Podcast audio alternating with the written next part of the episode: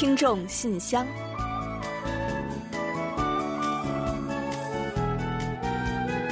分享最新动态，聆听您的心声。听众朋友们好，我是李璐，欢迎您收听《听众信箱》节目。听众朋友大家好，我是婉玲，非常高兴呢，又时隔一周准时和大家相会在节目了。我们每个人都或为人父母，或为人子女啊，不知道大家对赡养父母的看法是怎样的呢？您是否认为赡养父母百分之百是子女的责任呢？这个问题啊，如果是放在从前来问啊，估计绝大多数人的回答呢都是肯定的。嗯，没错。这养儿防老不就是当然的事情吗？然而呢，随着社会的发展变化以及小家庭为核心的家庭结构的登场啊，人们的想法也随之发生了很大的变化。是啊，那么韩国的情况是怎样的呢？我们也一起来了解一下吧。呃，不久前呢，韩国保健社会研究院等机构发布了一份调查结果报告。那显示啊，如今子女一定要赡养父母的这种传统意识呢，已经明显淡化了。表示反对的人呢，占比达百分之四十一，远高于赞成应赡养父母的百分之二十三。另外呢，还有差不多三成的人呢，不反对也不赞成。你看这个数据啊，有四成的人表示呢。反对了哈，觉得不是应该百分之百儿女来赡养父母，所以我觉得这个结果呢可能会出乎一些人的意料。那有人会想，哎，是不是因为经济上有压力，所以带来了这种情况呢？嗯，但实际上调查显示啊，这跟收入呢也没有明显的联系的。那我是这么想的，其实啊，从这几年开始啊，这个相关调查呢就能看出这一趋势了。现如今呢，不光是子女，很多父母啊，其实也表示啊，老了之后呢，是不希望靠子女来赡养的。嗯，是的，听到很多这个年迈的父母们都是这样说的。另外呀，还有很多父母呢，也是不愿和子女同住的。这其中呢，当然有不想给这个孩子们造成负担的一面，但是呢，也是因为呢，他们希望老爷老了以后啊，能够更多的享受自己的生活。为此呢，很多人早早的就开始为自己老后生活来做打算了。嗯，是的。不过呢，不是还有一句话是这么说的吗？你养我长大，我陪你变老。那不管意识如何改变，为人子女呢，不忘父母的养育之恩啊，总是应该的。对父母的照顾义务啊，也还是要有的。是啊，有条件的呢，尽量住的离父母近一些。平时啊，各有各的生活，又能方便走动。没有条件的呢，常回家看看父母，或者是打个电话呀、视频的问候一下，也是极大的安慰。没错，那刚刚过去的周五啊，是韩国的父母节，那我们也借此祝愿天下的父母呢都能健康长寿，还有快乐。好了，接下来呢，就让我们一起来打开今天的听众信箱，看看都有哪些精彩内容要跟大家一起分享。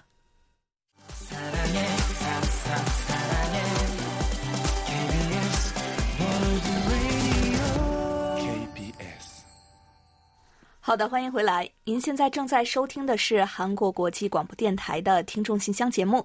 接下来呢，还是先预报一下今天的节目，我们都为大家安排了哪些内容。我们这一期节目呢，仍然是有韩广动态、来信选读，还有生日祝福等几个小栏目。在生日祝福栏目中呢，我们要跟大家分享的呢是卢焕丽听友提供的人生感言，同时啊，也会为即将过生日的听友们送上一首祝福歌曲。生活的发现环节中呢，将为大家带来朱继香听友提供的生活小常识，为您介绍有损伤的水果究竟可不可以吃。在随后的专题讨论环节中呢，我们将继续进行本月话题如何改善高危职业待遇的相关讨论，分享听众朋友们发来的观点。另外，在有问必答栏目中呢，我们将请易贤来为北京的宋志新听友关于韩国高校学费的问题进行解答。节目最后的点歌台呢，我们将送出朱坚平听友点播的一首歌曲。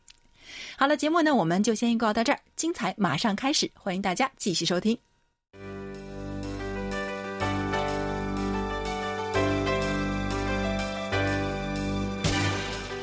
听众朋友，欢迎进入今天节目的第一个环节——韩广动态。首先，最近呢，我们重新编辑了一组过去曾接受我们明星在线节目采访明星的视频。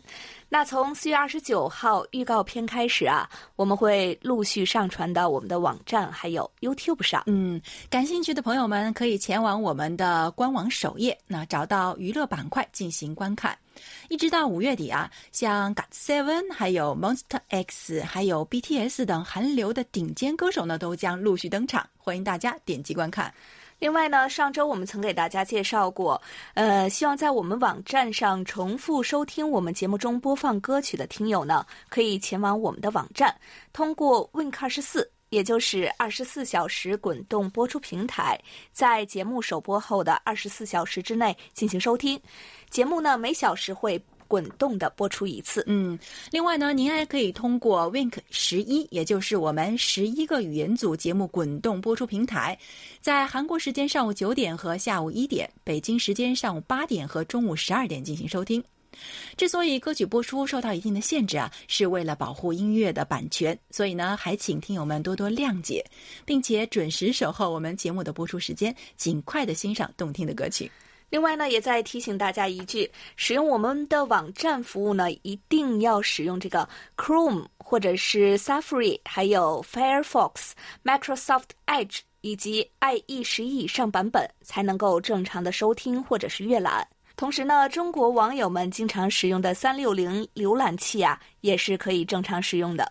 那如果您呢偶遇使用障碍，不妨呢重新刷新一下页面来试试看。再遇到问题的话呢，请大家及时向我们反馈。好了，最新动态呢就先介绍到这里。下面呢，我们准备介绍今天的听众来信。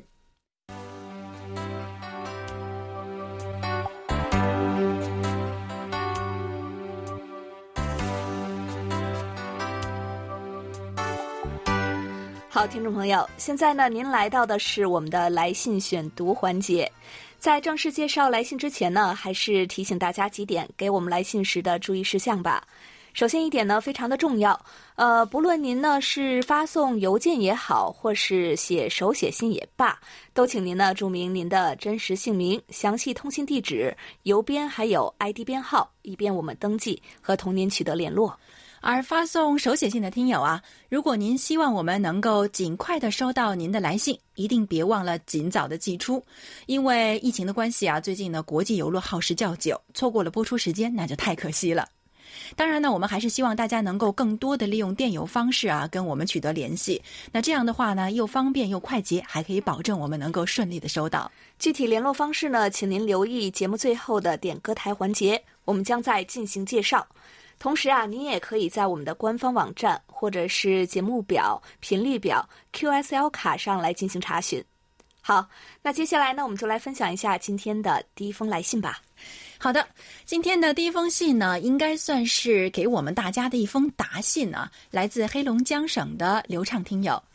热心的听友们一定还记得啊，我们在四月十八日节目的点歌台栏目呢，送出了一首由马洛涅演唱的《在东重路上》。那这首歌呢，就是刘畅听友点播的。当时呢，他在信中说想把这首歌送给韩国的两位小伙伴赵慧珍和郭敏英，还说呢，这两位朋友呢都非常热爱学习中文，也推荐了他们收听我们的节目。这就让我们发动了好奇心呢，就很想知道刘畅听友和两位韩国朋友是怎么结缘的。这不，他就写信来告诉我们了。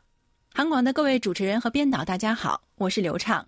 上次点歌给两位韩国小伙伴，说起与他们的结缘啊，都是因为音乐剧。说起与慧珍的结缘，当时呢是一个朋友手里有多出来的朴孝信第四张专辑，想发布在网上平台出售。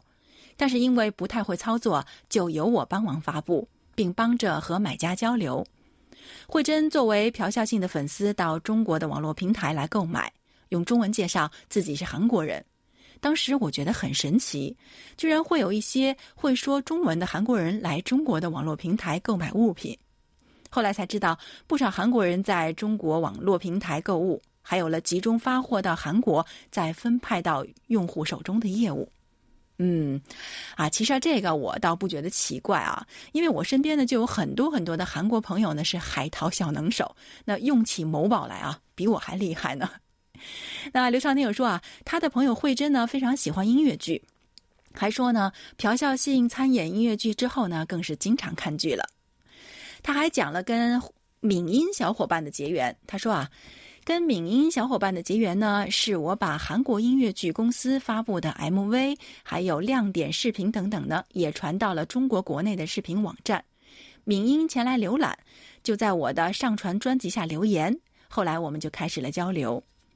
每次到韩国看剧呢，两个小伙伴都会帮我买好票，一起看剧，一起去好玩的地方，一起吃各种美食。东重路、大学路一带呢，也是我们必去的地方。三个人呢，也都很喜欢在东重路上这首歌。本来没有疫情的话，我是计划五六月去韩国跟他们相聚的。不过疫情呢一直在持续，欧美地区呢更是严重，旅游呢无论是出境和入境呢都成了很难的事情。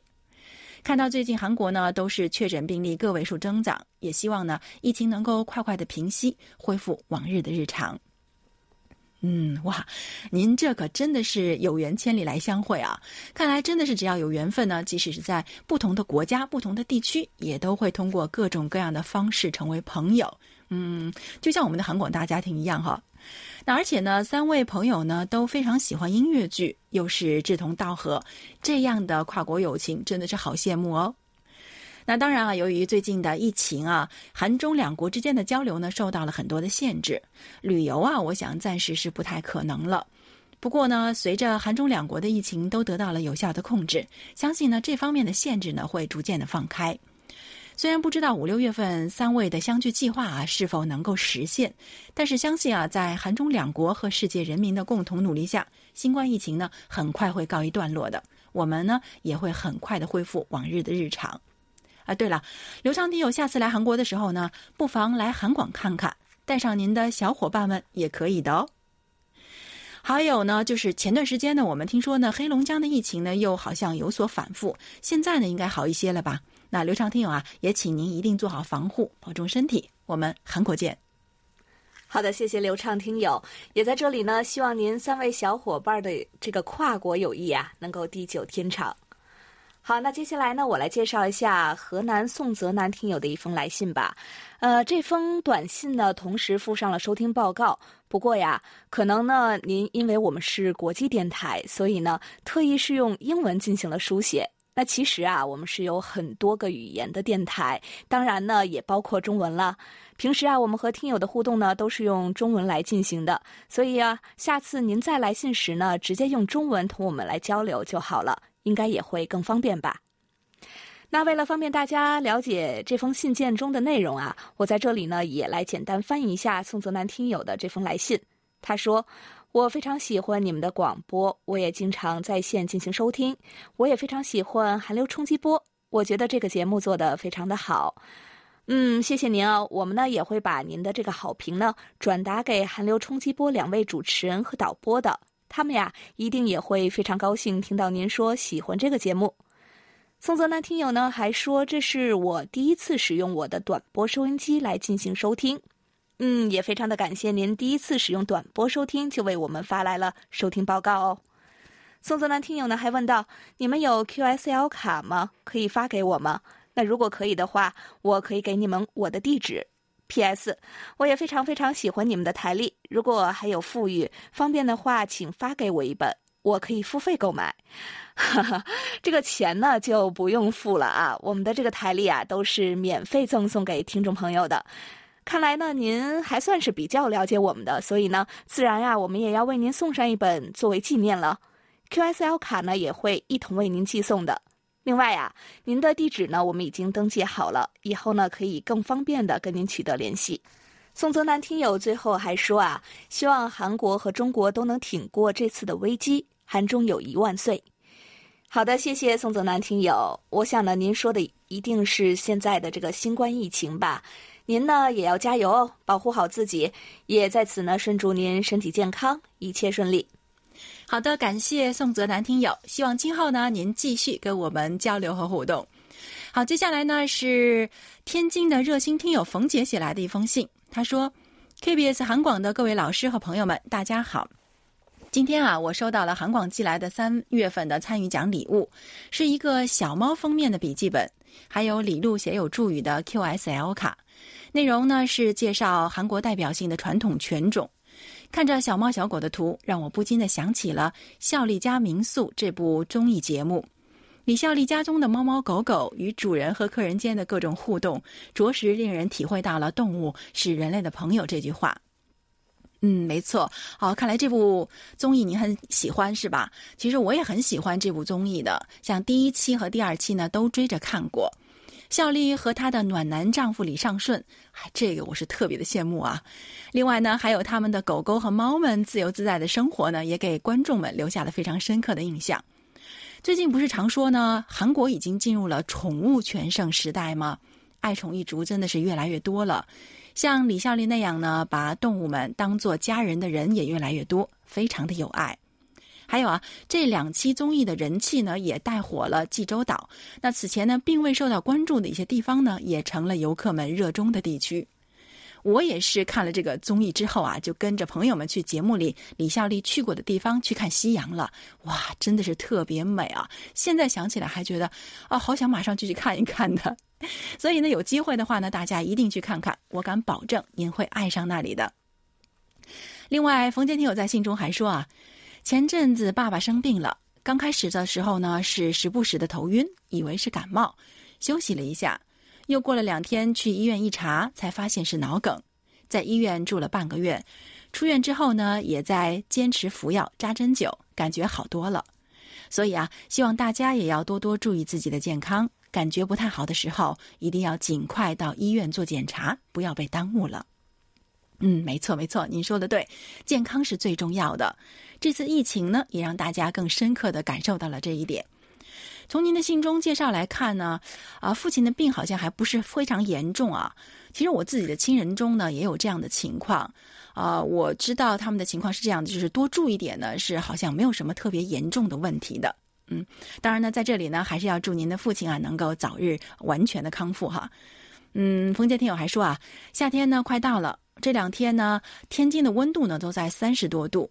随着新冠疫情慢慢转好，希望点首动物园演唱的《绘画动》送给李璐和婉玲姐，还有汉斌和各位听友们，大家一起来迎接一个美丽的夏天吧。嗯，好的，谢谢冯杰听友点歌啊。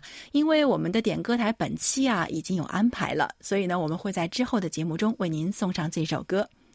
冯杰听友说的没错啊，立夏呢刚刚过去了，疫情呢也在逐渐得到控制，所以呢，就让我们一起送走这个多难之春，一起来尽情享受夏天的热情奔放吧。好的，谢谢冯杰听友，同时呢，也祝愿您的父亲呢能够早日身体康复。好，接下来呢，我再来介绍一封来自台湾黄耀德听友的来信。他说：“KBS 韩广中文组的工作人员及主持人们，你们好，我是台湾的黄耀德听友。前阵子有发电子邮件告知关于未收到热心听众礼物的情况，柜台人员回复查询邮件号码，查询不到我的信件。”而我在星期二时收到了柜台寄来的热心听众礼物，仔细一看信封，发现上面没贴挂号邮件最重要的条码，可能是邮局人员的疏失吧，也难怪柜台人员查询邮件号码时无法查到信件去向。不过还好，最后是顺利寄达了。而目前因为我们家为防范肺炎，要求海外来的邮件必须要消毒，并且放置在外十四天，以防万一。所以目前还没有打开看里面放了什么，不过还是非常感谢韩广。好的，黄耀德听友，呃，近段时间啊，由于这个疫情的关系呢，很多时候甚至是无法往台湾来寄送礼物，所以啊，我们一直挺担心的，已经寄出的这个礼物能否正常送达呢？好在呢，最终还是到达了您的手中了，我们也能安心一些。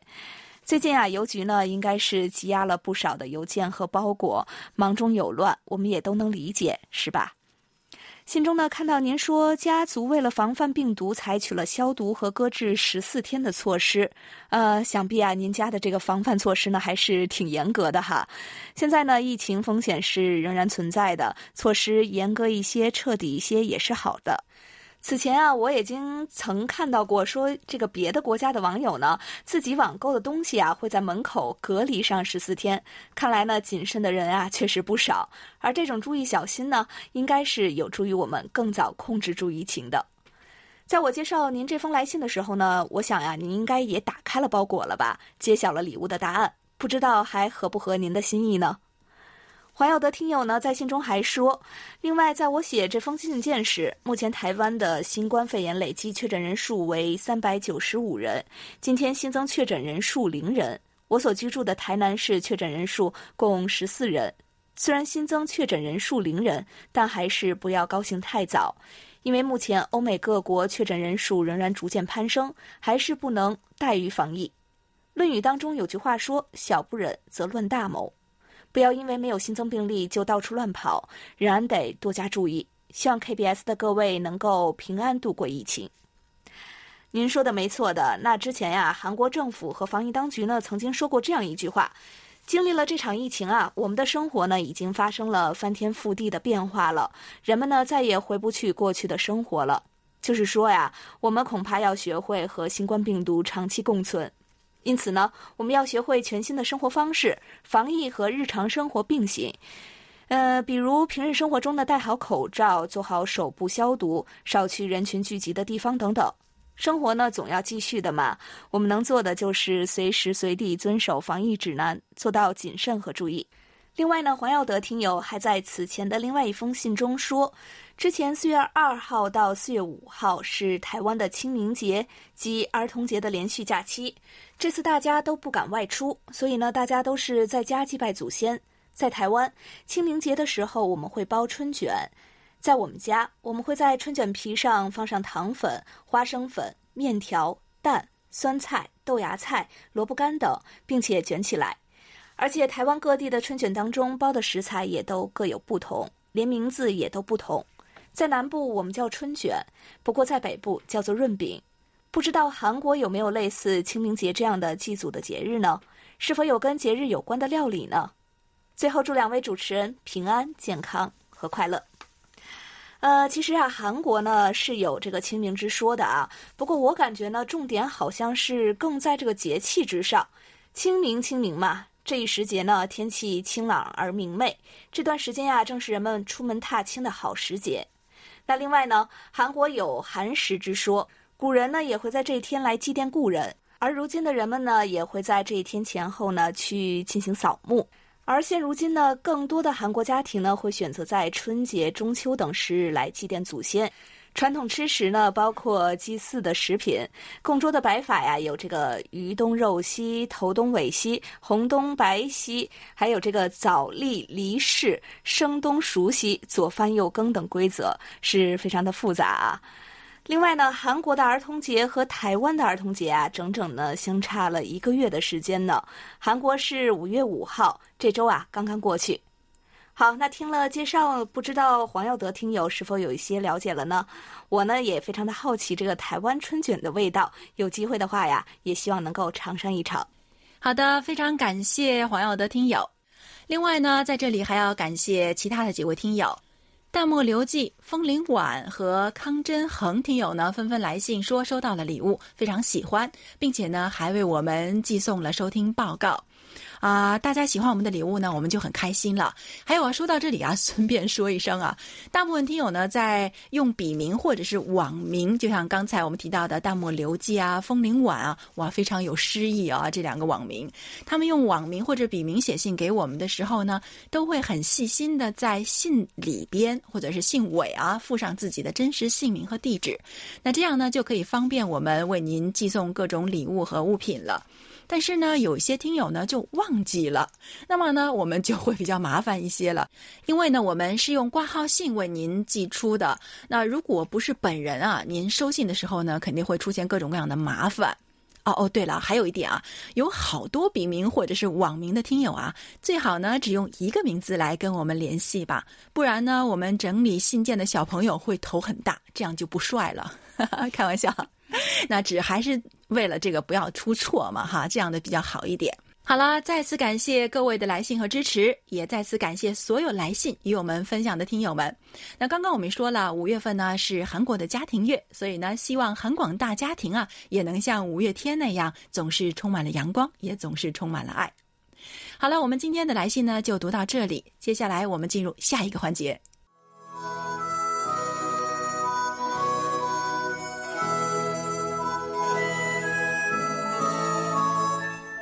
每个生命都是独特且美丽的，组合在一起，共同谱写出了一曲婉转动听的生命之歌。此时此刻，在韩广这个大家庭里，让我们把最真诚的祝福送给您。欢迎来到生日祝福。首先呢，我们送给即将过生日的听众朋友们一段由北京卢欢丽听友提供的人生感言。人生感言：走过的路才知道有短有长，经过的事才知道有喜有伤，品过的人才知道有真有假。看懂一件事，你就长大了；看清一件事，你就开窍了；看破一件事，你就理性了；看透一件事，你就成熟了；看穿一件事，你就到头了；看淡一件事，你就放下了。好的，谢谢婉玲，也感谢卢焕丽听友同我们分享这几句话。在此呢，借着这几句话，祝福所有过生日的听众朋友们生日快乐。接下来呢，我们就把这首由李善基演唱的《姻缘》送给五月九日到十五日过生日的所有听众朋友们。真心祝福我们每个人在人生的路上都能遇到有缘人，遇到好缘分。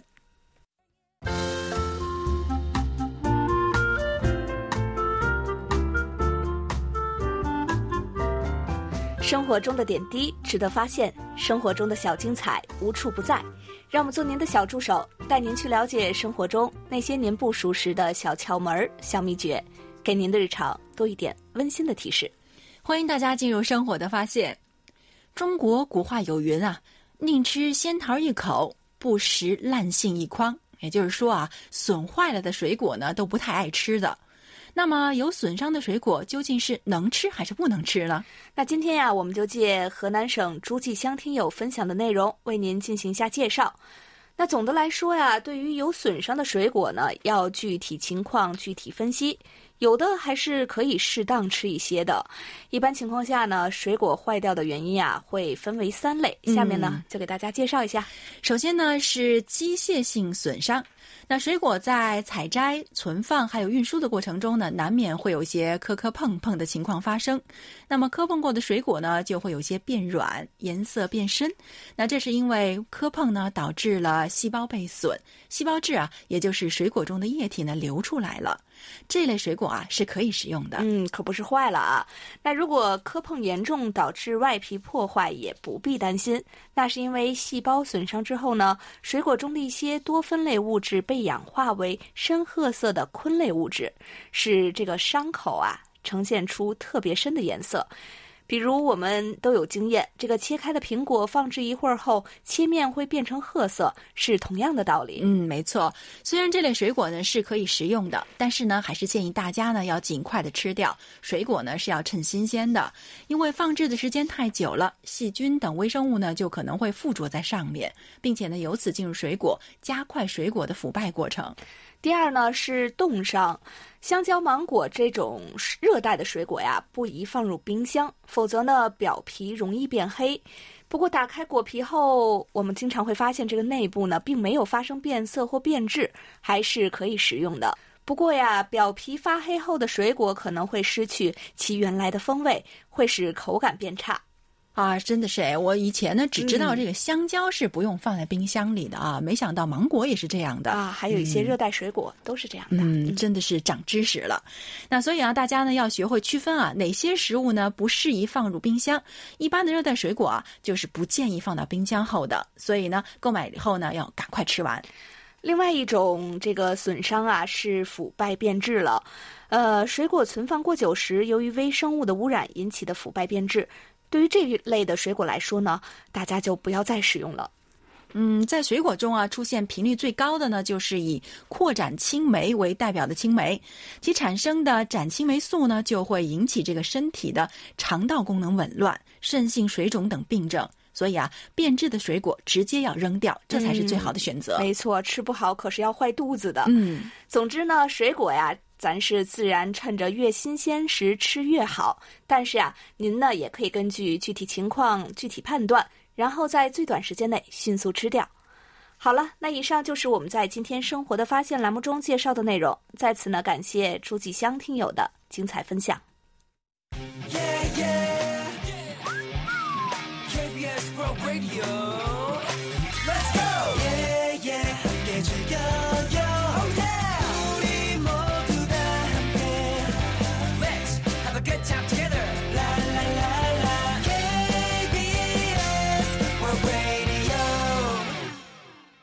好的，这里依然是韩国国际广播电台的听众信箱节目。下面呢，我们准备开始今天的专题讨论，继续就本月的话题分享听友发来的观点。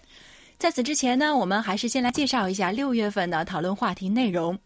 六月份嘛，又到了一年的毕业季了，会有很多的莘莘学子成为大学的新生，也会有很多的毕业生成为社会新人。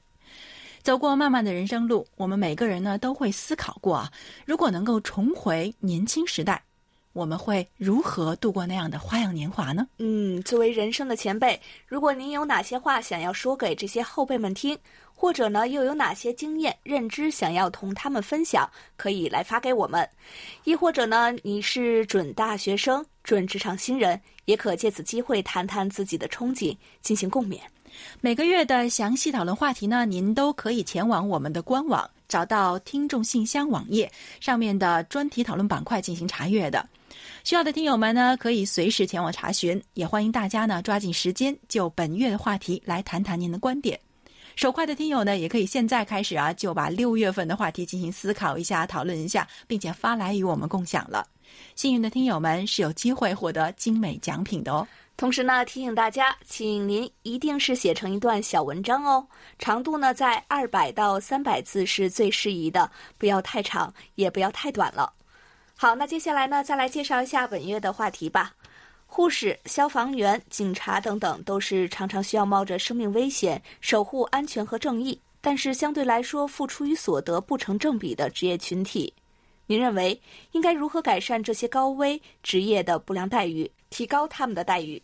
好的，接下来呢，我们就一起进入今天的专题讨论。今天呢，我们要跟大家一起分享的是天津王丽听友的观点：职业是没有高低贵贱之分的。然而，在现实生活中，护士、消防员、警察等高危职业的处境和他们的付出是很不相称的。要改变这一局面，需要全社会一起努力。首先，全社会都要增进对这些职业群体的理解和尊重。让每个人都充分认识到这些职业的重要性，认识到他们在工作中所面对的危险，从而减少不必要的误解和隔阂。要在家庭、学校和广播电视、报刊、网络平台等各类媒体开展相关的教育活动，使更多的人切实感受到这些职业对于维护社会正常运转不可或缺的地位，对他们的劳动产生感恩心理。对他们面临的各种风险和压力有足够深的体会。第二，国家要在法律法规层面充分保障这些职业群体的基本利益，改善他们的薪酬和福利待遇，特别要保证他们的休假。这些职业不仅面对各种难以预料的巨大风险，而且经常会处于高强度、超负荷的工作状态。奉献精神是无私的，是高尚的。但是我们不能把个人的奉献精神看作是理所当然，必须对他们的付出给予肯定和褒奖，物质上的和精神上的奖励都是必要的。第三，为了加强社会各界对这些职业的了解和理解，可以开展一些社会实践活动，请他们到学校、社区开展互动，学校和社区呢也可以去慰问这些职业的从业人员。人与人之间最可宝贵的是爱心、真诚、信任和互助。只有更多的人由衷的感谢、尊敬那些高危职业，我们的社会才会更融洽，也才会更和谐。好的，以上呢就是王丽听友对本月话题的看法。好的，感谢王丽听友的分享。那专题讨论就介绍到这里，接下来进入下一个环节。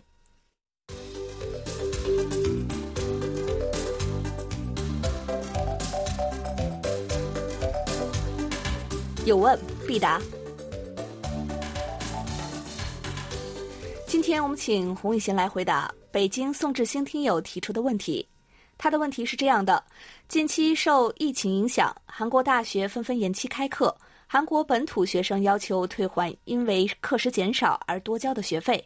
那请问，在韩国大学里，人文社会、自然理工、一体、医学等学院对于韩国本土学生在本科的收费标准是怎样的？好，接下来呢，就请易贤来回答宋志兴听友提出的问题。亲爱的听众朋友，大家好，我是易贤，今天我来回答宋志兴听友提出的问题。韩国的高校大致分为国立大学与私立大学，在两百多所四年制大学中，私立大学占比呢为八成以上。韩国实行大学收费制度，学费由各大学自主决定。高校呢通常以学生人数、设施面积、教职员人数、教育器材等项目核算教育成本，并根据人工费、运营费、活动费、教研事业等经费。由学校的学费审议委员会经过会议，最终确定新学年的学费。韩国高校办学资金的主要来源呢是学费收入、政府补贴与捐款收入。私立大学由于政府的补贴比国立大学少很多，所以呢一半以上的办学资金来源是学费收入，所以学费呢比国立大学贵一些。二零一八年的调查结果显示，韩国本科生一年平均学费是六百七十万韩元，折合人民币的话约三万九千元。不过，此前我们也介绍过，不同的专业收取不同的学费。比如，医学院的学费最高，一年平均学费是九百六十二万韩元；艺术、体育类专业的话紧随其后，七百七十九万韩元。理工学院是七百一十四万韩元，人文学院的学费最低是五百九十六万韩元。国立大学的学费呢，相比私立大学来说便宜一些。国立大学本科生一年学费是四百一十二万韩元，还不到私立大学的三分之二。那么在国立大学当中，国立首尔大学的学费是最高的。以二零一八学年为例。人文社会学院一年学费是四百八十八万韩元，自然理工学院是五百九十八万元，美术类是七百三十万元，音乐类是七百八十二万元，最高与最低学费相差两百到三百万韩元。以私立大学的学费来看的话，在全球，韩国的学费呢，继美国、澳大利亚、日本之后排在第四位。好，听众朋友，今天给大家介绍到这儿，希望宋志新听友满意。我们下次再会。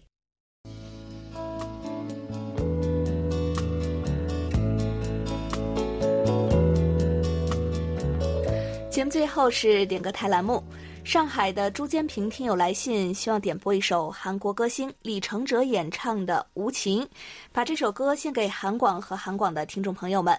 朱建平听友呢还说啊，希望中韩两国携手合作，共同战胜新型冠状病毒疫情，早日结束疫情，恢复正常生活。嗯，非常感谢朱坚平听友啊！病毒无情，但是人间有爱。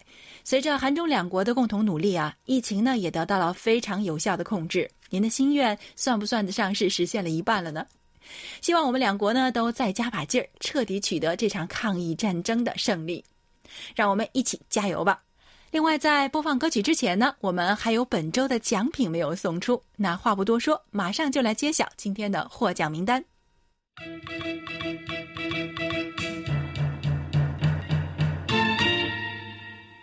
本期节目幸运奖品呢，我们送给今天来信互动的冯杰听友，也希望这份幸运呢能够伴随您的父亲早日恢复身体的健康。而本期热心听众奖品呀，我们送给陕西的王通听友。参与奖奖品呢，我们分别送给跟我们一起分享生活小常识的朱继香听友，以及发送在线收听报告的咸红林听友。另外呢，还有简单分享收听效果的风铃晚听友。您希望得到的 QSL 卡呢，我们也会一并送出，希望您能够喜欢。好的，衷心感谢五位朋友对我们节目的喜爱和支持，也谢谢所有来信参与互动的听众朋友们。那另外呢，在结束今天的节目之前啊，来介绍一下我们的联系方式。来信请寄韩国首尔市永登浦区汝矣岛洞汝矣公园路十三号 KBS 韩国国际广播电台中国语组，邮编是零七二三五。我们的电子邮件地址是 chinese at kbs 到 co 到 kr。上网收听的听众朋友们要记住我们的网址。word 点 kbs 点 co 点 kr 斜杠 Chinese，您还可以在应用市场去下载我们的 APP KBS World Radio On Air 和 KBS World Radio Mobile，利用手机或者是平板电脑来收听我们韩广的各档节目。好了，听众朋友，那到这里啊，本期听众信箱节目就要在李承哲演唱的《无情》这首歌曲中结束了。非常感谢大家将近一个小时的陪伴，同时呢，也要感谢参与今天节目的各位听众朋友。欢迎大家呢继续给予我们鼓励支持，多来信，多提宝贵的意见和建议哦。好，伴随着节目尾声的歌曲，我们韩国国际广播电台一个小时的中国语节目啊，就全部播送完了。主持人婉玲和李璐在韩国首尔，祝大家周末快乐。我们下周再会。